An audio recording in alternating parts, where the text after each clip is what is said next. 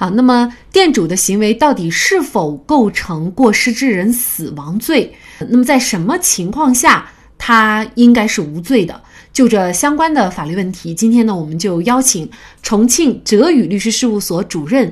尤飞柱律师和我们一起来聊一下。尤律师您好，你好，嗯，感谢尤律师。这个案件啊，其实对于我们很多的网友来说呀，有点不能接受哈。为什么呢？因为呢，这个店主本来就是要追小偷的嘛，他发现自己的东西丢了，那么他去追小偷是一种自救的行为，但是结果呢，竟然是涉嫌犯罪被逮捕了。首先就请尤律师给我们介绍一下啊，就是在法律上到底什么样的行为，它可以构成这个过失致人死亡罪呢？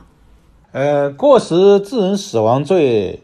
在法律上呢来说的话，它主要是指行为人因疏忽大意没有预见到，或者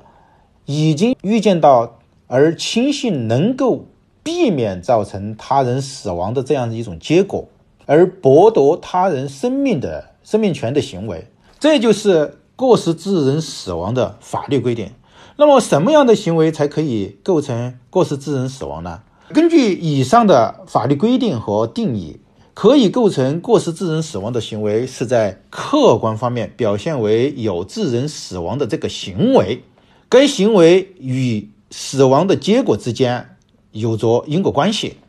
过失致人死亡的本质特征是在于行为人没有伤害的故意，也没有杀人的故意，只是由于疏忽大意或过于自信，才造成被害人死亡结果的发生。像这个案件啊，这个作为店主的唐某某，他东西被偷了，他去追小偷。那么在这个过程当中，他怎么会构成这个罪名，或者说他怎么涉嫌这个罪名了呢？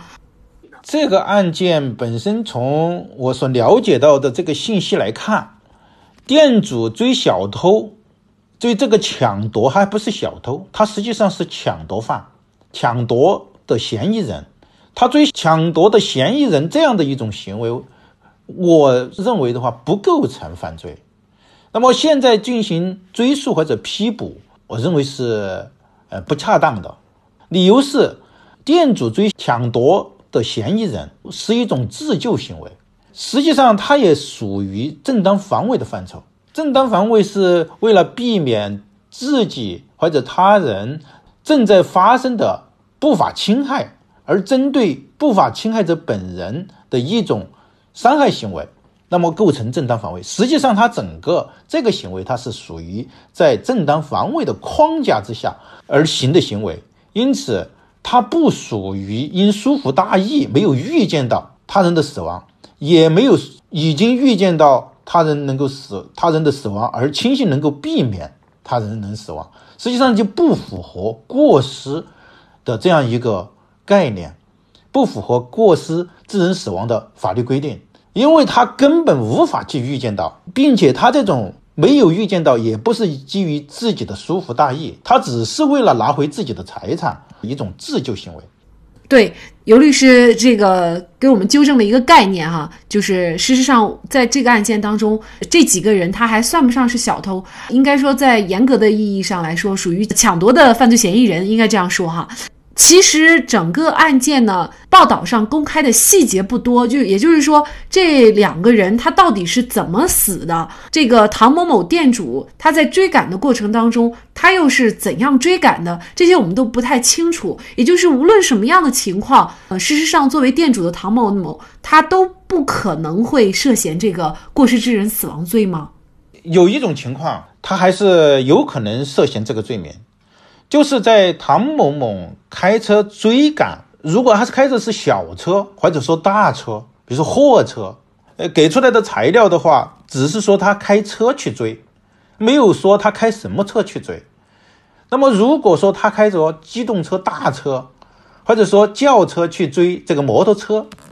那么追的行为那不构成过失或者说故意的犯罪行为。但是他如果在追赶的过程当中，他开着大车。去撞，也就是说这些抢夺嫌疑人的摩托车，这种情况下有可能会构成过失致人死亡的。那么这种情况下是有可能，但是也不能一概而论，也不是说他撞了导致死亡都一定构成犯这里面的话还要对具体的情节进行分析，也就是说，正当防卫的行为，它是不是超过了必要的限度？超过了必要限度，它才有可能构成过失致人死亡，还要进行区分。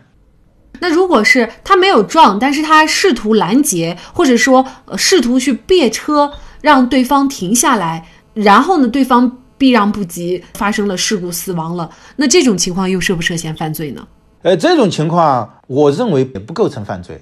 因为他是别车，是基于他正当防卫的这种范畴，试图去去阻拦抢夺嫌疑人的这样一种逃逸行为或者逃跑行为。他的主观目的还是在于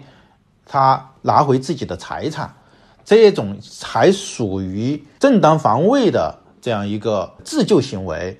而这样的一种行为，他还没有构成过当，因为他别车，他仅仅是要他停下来，没有说故意去非得把他撞翻在地，这种行为他还没有产生的话，我认为他还是在正当防卫的范畴，并且没有。超过必要的限度，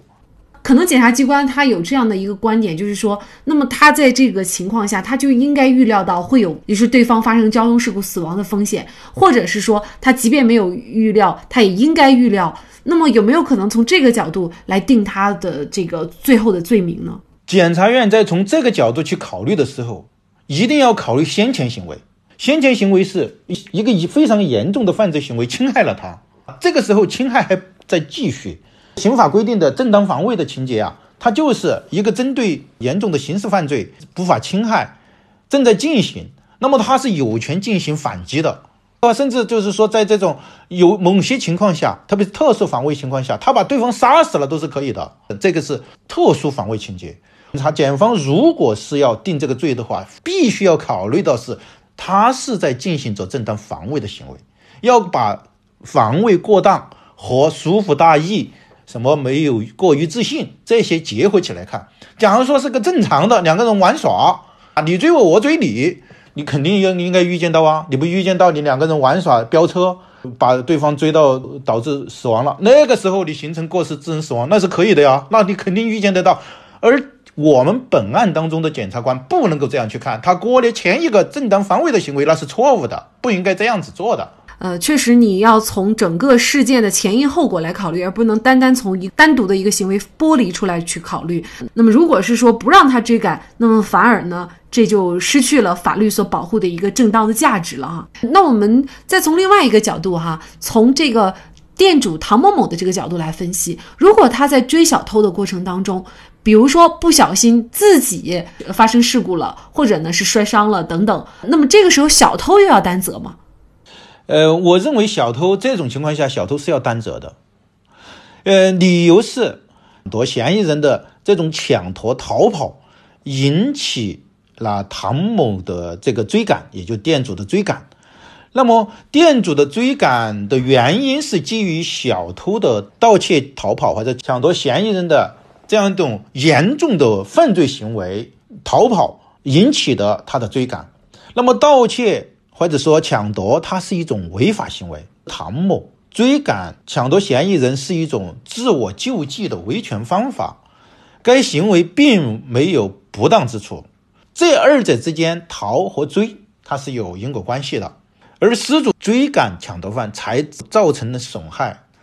你抢夺犯的不法行为让店主处于危险之中，这个危险也是追赶当中不慎自己摔伤，也是一种危险。因此，它具有损害赔偿之间的因果关系。因此，抢夺犯要承担赔偿责任。嗯，那我们再延伸一个可能会出现的情况啊，唐某某店主他在追赶抢夺犯的过程当中，那么他肯定这个速度要快才能追得上，那有可能他就超速了或者闯红灯了，那么这样是不是他仍然要承担交通违法的责任呢？这个问题问得很好，有些不同的法律人呢有不同的这个观点。但是我持有的观点呢，还是认为追赶小偷如果超速了或者闯红灯了，不需要承担呃交通违法的责任。那么我的理由是什么呢？理由是抢夺犯抢夺了店主的财产，是一种非常严重的犯罪行为，它破坏的是一种管理秩序和公民的财产权，它破坏的有秩序的价值，也破坏了财产价值，因为它具有双重的危害。而唐某超速，他是情非得已，他必须用比较快的速度去追赶，而这种追赶这个时候超速或者说闯红灯，它也是一种管理秩序。这种管理秩序在本案当中的这种紧急情况下，应当让位于另外一种更大的管理秩序。就是为了保护更大的一种秩序，就是公民的财产权以及社会管理的秩序这样的一种权利，这样一种价值，两者之间的价值进行比较。虽然唐某这个时候超速，按照交通管理法，那么他依然要承担责任，是两害相较取其轻。超速的行为是有危害的行为，而这个抢夺的行为是更大的危害行为，我们要。要去保护一个更大的这样一种嗯秩序价值，而暂时的牺牲一个小的价值，这种情况下，我认为唐某的超速或者闯红灯就不需要承担交通违法的责任。